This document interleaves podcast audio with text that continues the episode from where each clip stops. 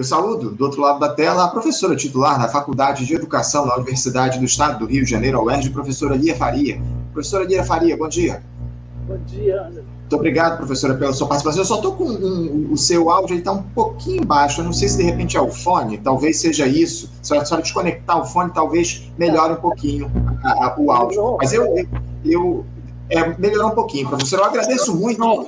Agora melhorou. Melhorou, melhorou sim. Professor, agradeço muito a sua participação conosco aqui no nosso programa, Lia. E para a gente falar a respeito de um, de um tema aqui que há muito tempo a gente dialoga no nosso programa, que é justamente essa questão da educação. A gente faz esse acompanhamento muito de perto a respeito dos, dos, é, das iniciativas que estão sendo tomadas pelas diferentes gestões aqui no nosso país. E nesses últimos tempos, professor, um dos setores mais afetados do país durante os anos de desmonte promovidos pelo bolsonarismo certamente foi o da educação. Até porque, combinado a esse conservadorismo e a ignorância propaladas pelo ex-capitão Guia, tivemos aí uma pandemia no meio do caminho, o que fez com que muitas crianças, jovens e adolescentes tivessem dificuldades para levar os seus estudos à frente. Ainda mais em um período aí repleto de desigualdades, como, aliás, um país repleto de desigualdades como o nosso. Mas o governo Lula tem tentado aí recuperar o tempo perdido, né, professora? Diante aí dos baixos índices de alfabetização no país, o Ministério da Educação lançou na última segunda-feira o Compromisso Nacional Criança Alfabetizada,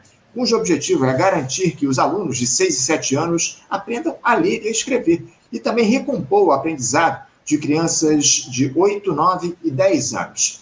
Com investimentos aí na casa dos 3 bilhões de reais pelos próximos quatro anos, Lia, o programa inclui apoio aos estados e municípios na definição de políticas de alfabetização com metas individuais, mais de 7 mil bolsas para os professores articuladores de cada região, que farão aí reuniões com o MEC e o acompanharão o processo de implementação desse programa, a distribuição de materiais didáticos e apoio para a construção de cantinhos da leitura, a formação de profissionais nas redes de ensino, enfim, uma série de medidas aí que estão colocadas nesse, nesse programa e que visam aí a reduzir o analfabetismo no nosso país entre as crianças. Professora, é, eu estou longe, evidentemente, de ser um especialista nesse tema, ainda que eu avalie que isso seja uma medida muito importante tomada pelo governo federal, mas eu gostaria de ouvir as suas impressões, uma pessoa que entende, que domina esse assunto, a respeito desse compromisso nacional da criança alfabetizada, esse programa que foi lançado na última segunda-feira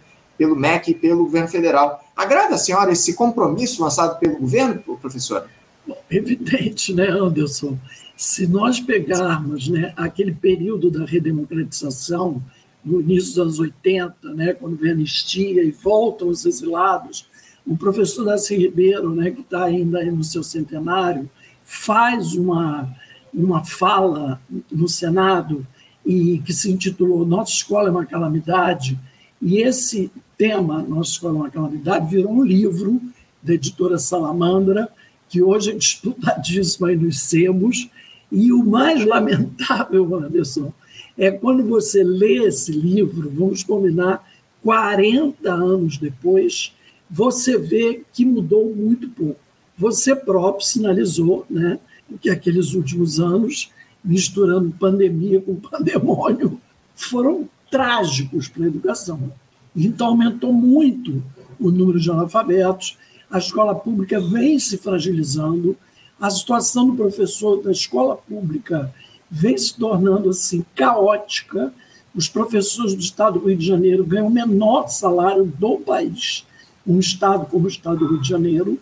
Então, é evidente que você não vai conseguir alfabetizar crianças com a escola abandonada por sorte e o professor recebendo um salário miserável. Hoje as pesquisas mostram que ninguém mais quer ser professor. Né? Quem é que vai procurar pedagogia, curso de formação de professores? Ainda são aqueles estratos das classes sociais mais populares, né? as classes populares que têm menos condições, às vezes, de ascender e fazer um curso de medicina ou engenharia, elas ainda buscam o magistério. Mas todas essas pessoas já vêm uma deficiência cultural muito grande, do meio que elas vivem, da família. Então, você vê, os professores estão cada vez mais mal formados. A escola está cada vez mais fragilizada. Como você diz, o que, que eu acho desse compromisso? Maravilhoso. Uhum. Mas só que esse compromisso, cá para nós, ele existiu até na época dos militares, o Mobral. Né? E o que, que a gente tem visto dessas, vamos dizer, campanhas de alfabetização?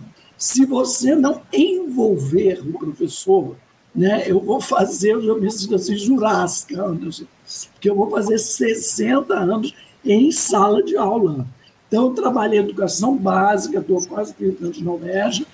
Então, a verdade é a seguinte: se você não envolve o professor, se você não forma esse professor para aquele projeto, é, vamos assim, que deveria ser um projeto da nação, um projeto do Estado, esse professor não vai ser comprometido. Que aí você pergunta assim: ah, o que, que você acha desse compromisso do governo? Compromisso do governo, que maravilha! mas eu quero um compromisso da nação, um compromisso do Estado. Muito mais do que o MEC dizer o que ele vai fazer, o presidente da República, mais até do que o ministro, tem que dizer para esta nação o que, que ela tem que fazer para apoiar a escola pública e os professores. Porque, na verdade, nós fomos abandonados pela sociedade. Porque o que, que acontece, Anderson? A classe média coloca os filhos na escola privada. E o problema está resolvido. Meu filho vai para a uhum. escola privada e a escola pública que se dane. Então, muita gente que se diz de esquerda, progressista, onde os filhos estudam?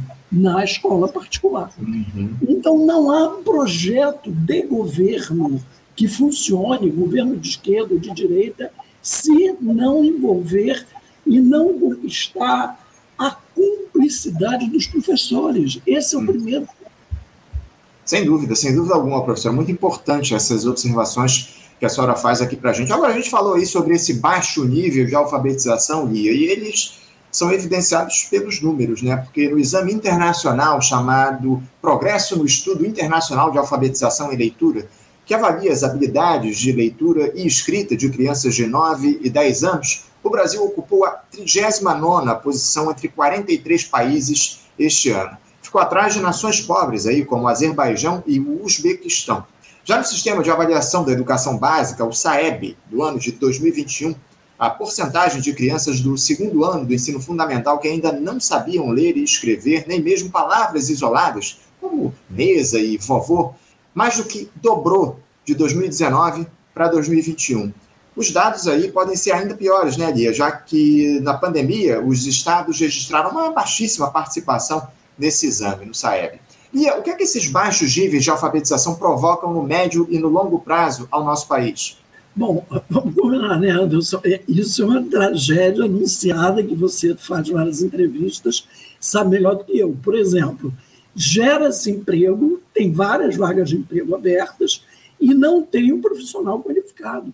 Né? Nós não estamos qualificando cidadãos, profissionais no mínimo de entendimento do ler e escrever e dominar as quatro operações. Olha o período que você falou que essa tragédia se anunciou, de 19 a 2021. É o período da pandemia e do pandemônio. Agora, o que, que acontece? As crianças da escola particular, ou bem ou mal, elas começaram a ter um atendimento virtual online. As escolas públicas não nem o professor teve apoio, nem o professor teve uma formação para aprender a lidar com esses novos meios virtuais e nem foi ofertado aos alunos. Então, os alunos da escola pública, é como se de 2019 a 2021 eles tivessem ficado praticamente sem escola, sem merenda, sem nenhum atendimento, é, regiões paupérrimas, em que às vezes aquela era a última, única refeição do dia do aluno. E veja bem, como é que a gente pega uma criança de classe média, uma criança branca, é, dentro da sua cultura, dentro da sua família. Inclusive, geralmente, vamos combinar, tem família. Aí você vai nos lares pobres, a maioria dos chefes de família são mulheres. Né? Os homens se mandaram, muita gente presa, muita gente que já perdeu o pai nessa luta de tráfico, de milícia. Então, essas crianças também são cercadas por uma cultura da violência. Né? O que esperar dessa criança? Né? Porque os filhos, os netos da classe média, eles chegam em casa, a mãe ajuda, o pai ajuda, a avó ajuda, uma tia ajuda, uma madrinha ajuda. ele tem ajuda o tempo todo, ele tem apoio o tempo todo. Se ele não tiver numa escola de educação integral, ele faz judô, ele faz educação artística, ele faz vôlei, ele tem N atividades complementares, artísticas, culturais, esportivas, que a família e a sociedade propiciam a ele. E o que nós propiciamos à criança pobre, à criança negra, à criança que está nas periferias, à criança que está nas comunidades? Nós ofertamos violência e abandono. Não estou te ouvindo.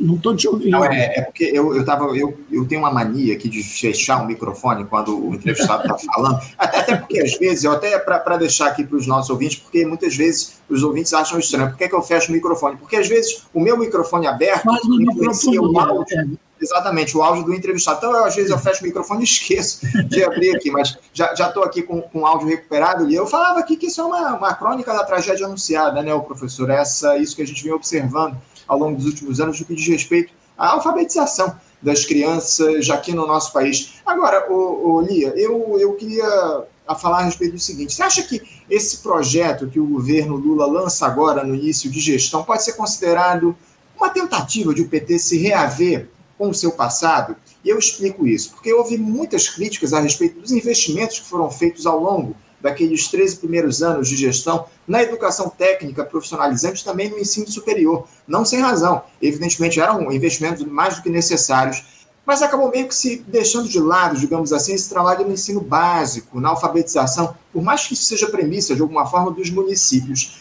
Há uma tentativa também nesse compromisso nacional, criança alfabetizada, lançado pelo governo federal, de se compensar esse passado? É, eu espero né, que, tipo assim, que, essa, que essa ideia vire verdade, não é? Porque, como eu te falei, essa luta pela alfabetização do Brasil é uma luta que vem de muitos anos, vem até do governo militar, como eu estou te falando. Né? Teve aqueles projetos Minervas, é, aquelas coisas é, audiovisuais, né? pela rádio, né? depois a própria Globo, com essas coisas do Futura. Não tem tido N tentativas de alfabetização, inclusive de jovens e adultos que deveriam ter sido alfabetizados quando crianças e não foram. Né? Agora, veja bem, é, o que me angustia é se essa ideia vai realmente ser a, a proposta do MEC como um todo. Você falou uma questão aí muito importante, que houve muitas críticas aos governos anteriores do Lula e da Dilma. É, quer dizer, de um lado, um aspecto altamente positivo, que ninguém pode negar, que ele investiu furiosamente nas escolas técnicas, universidades públicas.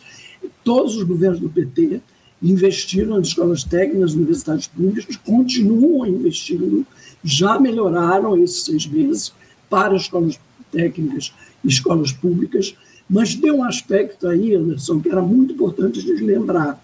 Nesse processo da legislação educacional, da Constituição Federal, o que, que houve depois da Constituição Federal de 1988?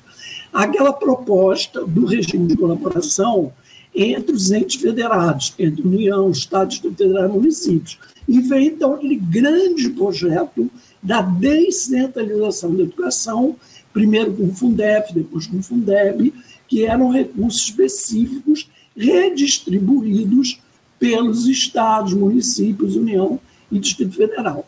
Veja bem, né? tudo na educação, Anderson, é lento.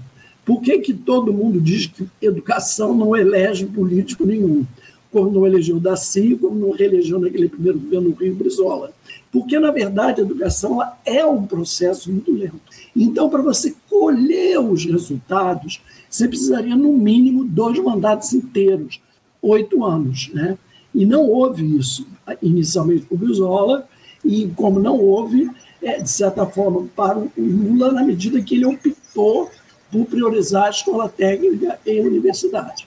Que eu não acho tão equivocado, porque olha o que a gente falou da formação dos profissionais. Se você também não investir na formação dos profissionais, é impossível ter uma escola pública boa. Né? Mas essa questão da alfabetização, eu acredito que ela é prioritária. Ela é a principal preocupação desse país hoje. Quando houve a Revolução, Revolução Cubana, o Fidel durante quatro anos, fechou todas as universidades. E todos os profissionais alfabetizados com algum nível foram alfabetizar o povo cubano. Então, o que aconteceu? No quinto ano da Revolução, todo o povo cubano era alfabetizado e vários já estavam no terceiro, quarto ou quinto grado. Aí as universidades reabriram. Ou seja, qual é a prioridade do Brasil hoje? Alfabetizar o seu povo. É impossível uma nação né, ter identidade, uma nação ter autonomia com um povo totalmente analfabeto ou semi-analfabeto, ou que mal assina o seu nome. Então, a questão da alfabetização não é mais uma questão, ela é a questão. Então, você vê, a gente está discutindo agora, sem parar, dois anos, ensino médio. E ninguém discute alfabetização, uhum. como se o ensino médio fosse a prioridade. Não, não é, não é, não é, porque cada vez chegam menos jovens ao ensino médio, o ensino médio está esvaziado, né? os jovens pobres, com muita dificuldade, estão conseguindo o diploma de terminalidade do ensino fundamental, e o Daci Ribeiro disse lá atrás. Dizem que eu sou atrasado, mas eu queria ter aquele antigo primário de cinco anos, que as pessoas sabiam lendo, escrever e dominar as quatro operações. O cara tinha um diploma primário e ele estava pronto para ler uma lei trabalhista, entender uma carteira de trabalho. E agora? O cara fica nove anos no ensino fundamental e sai semi-analfabeto. Você recebe gente no mestrado, no doutorado, onde eu trabalho, na pós-graduação, na UERJ, no Proped, pessoas com dificuldade infinita de escrever, até de ler, de ter uma interpretação da leitura. Então, isso é básico para a construção de identidade de uma nação e para uma construção de identidade pessoal. Quem sou eu? Quem sou essa pessoa? Se eu não tenho um instrumental de palavra que me ajude a pensar, a refletir, eu não sou nada. Uhum. Eu não sou é. nada. A alfabetização é a prioridade dessa nação. Eu espero que o Lula tenha clareza disso muito mais do que o ministro. Por quê? Se você pega uma pessoa como Daci Ribeiro Brizola, quem foram as mães de Daci Ribeiro Brizola?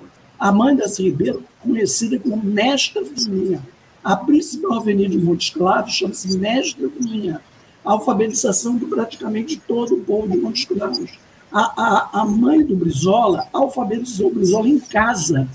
Ele era do meio rural e ele saiu de casa alfabetizado. E essa mulher lutou ferozmente, eles eram pobres, conseguiu ajuda da prefeitura de Carazinho para financiar a ida do Brizola uma escola técnica interna em Porto Alegre. Uhum. A pagou o enxoval. Então, olha, a visão dessas mulheres centenárias elas vão formar, elas vão formar um Brizola Darcy Ribeiro. Sim. Elas e a escola pública. Uhum. Então, eu digo, é, é uma visão é, republicana da res pública, da coisa pública. Você pega a França, pega a Europa, pega os Estados Unidos, a partir das reuniões das revoluções do século XVIII e XIX, a prioridade é educar os cidadãos, educar a sociedade como educação integral e principalmente o primeiro segmento do ensino fundamental, que hoje é do primeiro ao quinto.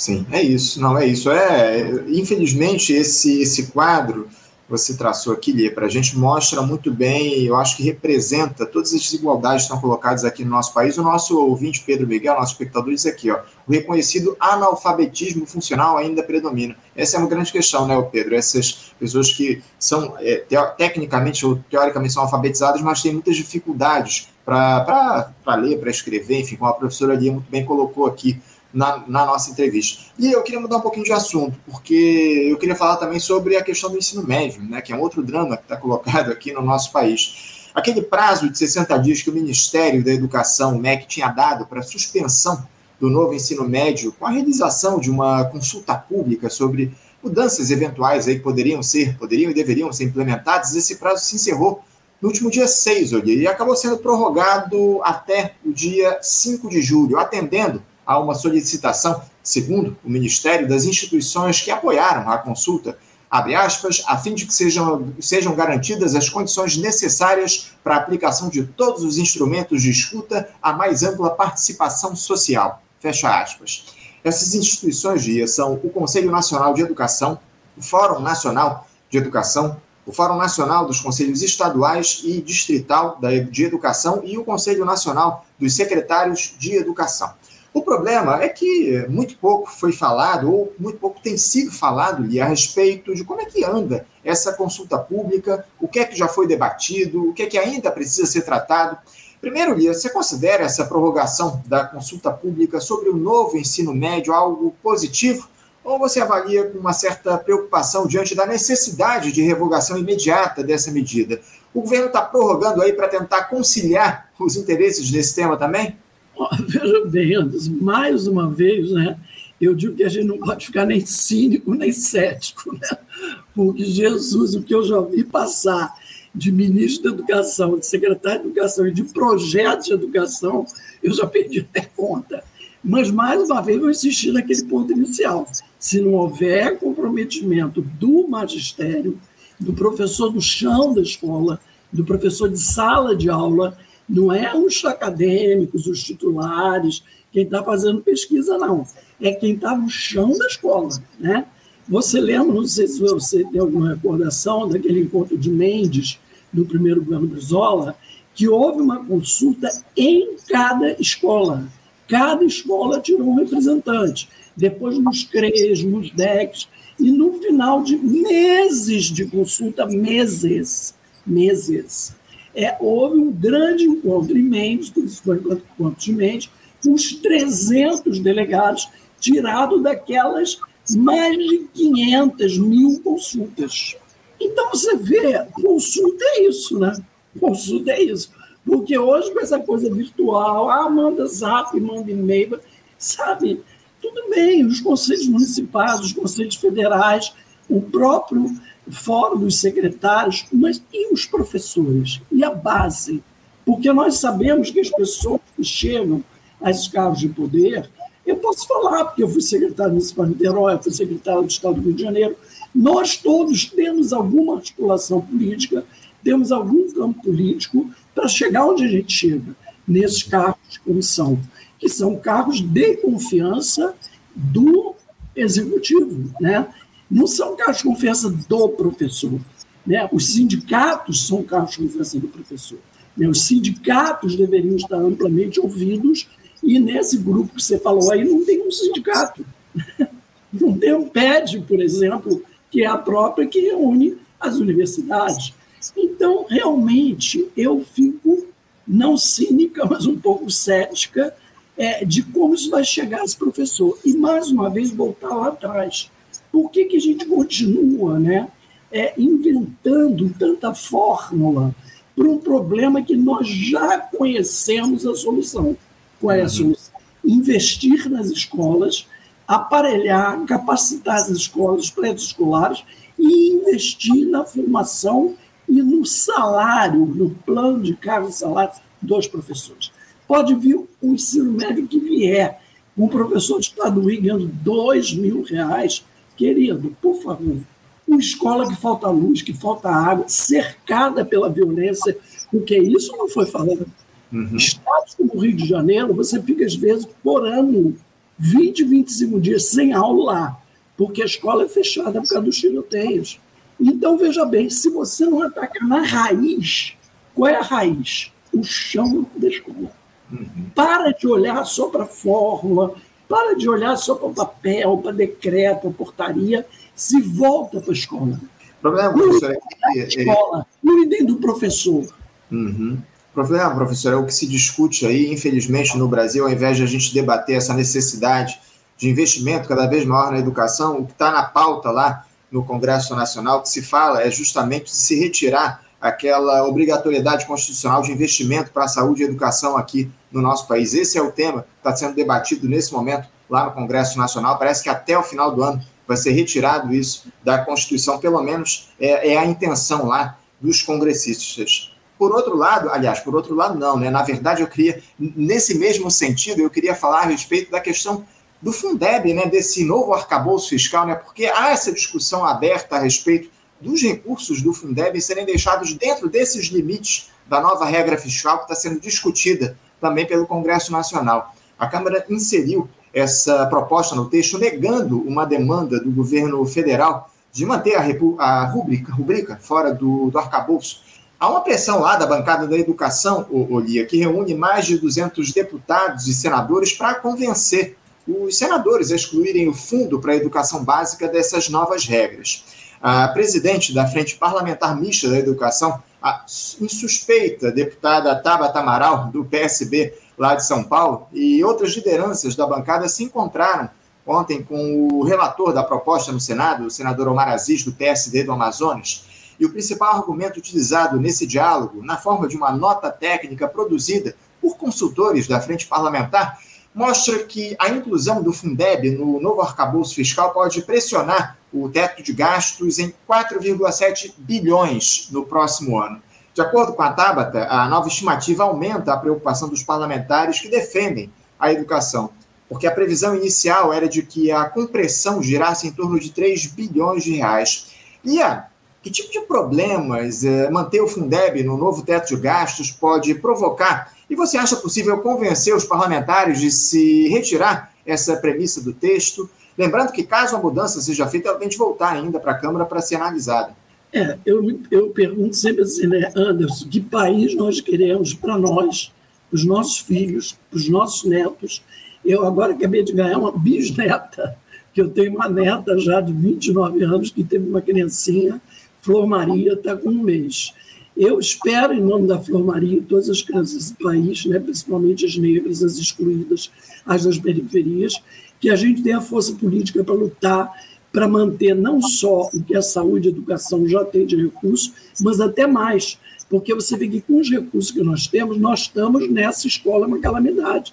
Então, não, o problema não é só o recurso, é como o recurso chega, é como o recurso é distribuído, é muita corrupção, né? O ensino médio, a gente fala, fala, fala. Vai lá no Santo Inácio, no São Bento, no Franco Brasileiro, vê se alguma coisa mudou no ensino médio. Eles continuam dando um ensino médio de branco, de classe média, de rico, que vai preparar essa pessoa para o mercado de trabalho, para entender o mundo, né? definindo é, a importância de língua estrangeira, de uma formação artística, eles têm aula de música, eles têm aula de arte, ou seja, eles têm uma educação integral que forma o indivíduo como um todo e forma o indivíduo para ser cidadão. Né? A ideia desse ensino médio aí é banalizar, né? ainda tornar menor esse ensino médio, menor essa oferta de conhecimento e de ciência. Você pega um cara como o Galdêncio Frigoto, maravilhoso, não sei se já entrevistou o Galdêncio, o Gaudêncio, inclusive, acabou de lançar um livro sobre o ensino médio. O Gaudêncio, o grupo do Gaudêncio, a equipe do Gaudêncio, o pessoal lá da, da UESD, né, do BPFH, eles têm inúmeros textos, livros publicados exaustivamente mostrando a questão do ensino médio, a questão da profissionalização, como o pobre é excluído, como as classes populares são sistematicamente jogadas para o escanteio. Né? Esse país, atualmente, ultimamente, ele me assusta. Quer dizer, essas pessoas, esses políticos que estão no Congresso, são verdadeiros bandidos, são verdadeiros marginais. Eles querem que o país pegue fogo. Eles querem que o pobre desapareça, que o negro desapareça. Eles só querem uma ideia ariana, raça pura, fascista. Você vê quanto tempo o Sul quis se separar do resto do país. Né? Então, veja bem, é, nós que sempre lutamos pela mesma coisa, como eu te digo, eu estou há 60 anos lutando pela mesma coisa, a minha família inteira, meu marido, meus filhos, nós todos somos ligados à educação ou à saúde pública. Uhum. É uma luta de vida inteira. E aí eu me lembro muito do Martin Luther King, quando ele diz: o que me assusta é o silêncio dos muitos. Aonde está a sociedade que nos abandonou? Aonde está a classe média que abandonou a escola pública e abandonou os professores da escola? Se nós não voltarmos a nos organizar, voltarmos a participar, retornarmos aos movimentos sociais, não é só rede social, não é só virtual. É preciso uma luta grande para manter a Nisa Trindade no Ministério da Saúde Doutor Luizinho, o que, que é piada? Ou Edmar, aquele nosso professor da UERJ, que causou aquela decepção, perdeu hoje o registro do CRM. É essa gente que nós queremos na saúde e na educação. Sobre o atualmente, eu não posso falar nada, porque, sinceramente, eu ainda não vi nada. Vamos continuar aqui na cobrança, professora, fazendo o acompanhamento de tudo isso que a senhora trouxe. É, evidentemente que a, a Anísia Trindade precisa, acima de tudo, continuar lá como titular na, na pasta da saúde. Há muita pressão, muitas pressões aí, por, por evidentemente, por interesses políticos, para que ela seja retirada do, do posto para assumir ali uma figura ligada a um partido que o Lula quer atrair para a base. Infelizmente, é nessa dinâmica que a nossa política funciona ao longo dos últimos anos, do toma lá da cá, dos acordos de gabinete. Lamentavelmente, é isso que está colocado. E a gente espera. Vamos combinar, Anderson. Se se mantiver a ministra do Turismo e tirar a Nízia, é para a gente realmente ir para a rua fazer greve geral, parar o Brasil. Eu acho que tirar a Nízia Trindade é ir para a rua e parar o Brasil. Porque o que nós passamos naquela pandemia com esse ex-presidente e os seus ministros da saúde especificamente não foi brincadeira. Todos nós perdemos parentes, amigos. Não é possível que a gente continue calado. Não é possível. Olha, o melhor ministro da educação do, do, do Lula foi o Haddad. O Haddad foi um que se voltou para a educação básica. Não era prioridade, tinha a Jaqueline Moll, com aquele programa Mais Educação, que não era exatamente a educação integral proposta pelos CIEBs, mas era uma proposta que pretendia dar um apoio à escola pública e ao professor da escola pública. E eu não vi esse grupo do Haddad, essas pessoas que investiram na educação básica, eu não vi nenhum deles retornar para o MEC, o que realmente me causou surpresa e me decepcionou bastante. Eu acho que o MEC não pode ser formado só por nordestinos. O MEC não é o Ceará. É isso. Professora Lia Faria, eu quero agradecer muito a sua participação conosco aqui no programa de hoje. Muito obrigado por você se dispor aqui a fazer esse diálogo importante com a gente a respeito dos temas relacionados à educação. É sempre uma alegria recebê-la aqui no nosso programa. A gente certamente vai ter outras oportunidades para conversar aqui no Faixa Livre e continuar a fazer esse acompanhamento a respeito dos temas relativos à educação. Professora Lia, muito obrigado, um bom dia para a senhora, um abraço e até a próxima. Obrigado, Anderson. Para você também, para os nossos ouvintes. Tchau. Obrigado, tchau, tchau. Conversamos aqui com a professora Lia Faria, professora Lia Faria, que é professora da, da faculdade, professora titular da Faculdade de Educação da Universidade do Estado do Rio de Janeiro. A UERJ tratou aí dessas questões relativas a esse programa de, de alfabetização que o governo federal lançou no início da semana, também falou um pouquinho a respeito dos temas relacionados aí a, ao Fundeb, né, a reforma do ensino médio, enfim, questões fundamentais aqui que a gente tratou com a professora Lia Faria. Bom, gente, a nossa última entrevistada, a, a Giovânia, Moreira, lá, vice-presidente da, da CUT, infelizmente não acessou aqui a nossa transmissão, a gente não teve contato com ela, não conseguiu informações a Juvândia. A gente vai ver se remarca aí a entrevista com a Juvândia para a próxima semana para a gente tratar dessa reunião também que houve aí na segunda-feira das centrais sindicais com o Ministério do Planejamento, a ministra Simone Tebet, enfim, muitos temas importantes foram debatidos e aqui a gente precisa aqui dialogar a respeito disso no nosso programa. Gente, vamos encerrando aqui a edição desta quinta-feira do nosso programa. Sempre lembrando que amanhã nós teremos nosso debate, né, nosso tradicional debate. Vamos tratar a respeito das discussões que começam a, a, avançar lá no Congresso Nacional no que diz respeito à reforma tributária, né? um tema fundamental que a gente precisa tratar aqui no nosso programa e a gente vai tratar disso, vai trazer esse tema para o debate aqui no, no, nossas, no nossos tradicionais debates de sexta-feira aqui no nosso Faixa Livre. Então, mais uma vez, faço convite para que vocês fiquem ligados amanhã na nossa live, a partir das 8 da manhã, com o nosso debate. Desejo a todos um bom dia, um ótimo, uma ótima quinta-feira, um abraço e até amanhã. Você, ouvinte do Faixa Livre, pode ajudar a mantê-lo no ar. Faça sua contribuição diretamente na conta do Banco Itaú, agência 6157, conta corrente 99360, dígito 8. Esta conta encontra-se em nome do Sindicato dos Professores do Município do Rio de Janeiro e região, o Simpro Rio, uma das nossas entidades patrocinadoras, mas seus recursos são destinados exclusivamente para o financiamento do nosso programa. Você pode fazer sua doação de qualquer valor, utilizando também a nossa chave Pix, que é ouvinte@programafaixalivre.com.br. Sua contribuição é fundamental para a manutenção desta trincheira progressista no ar.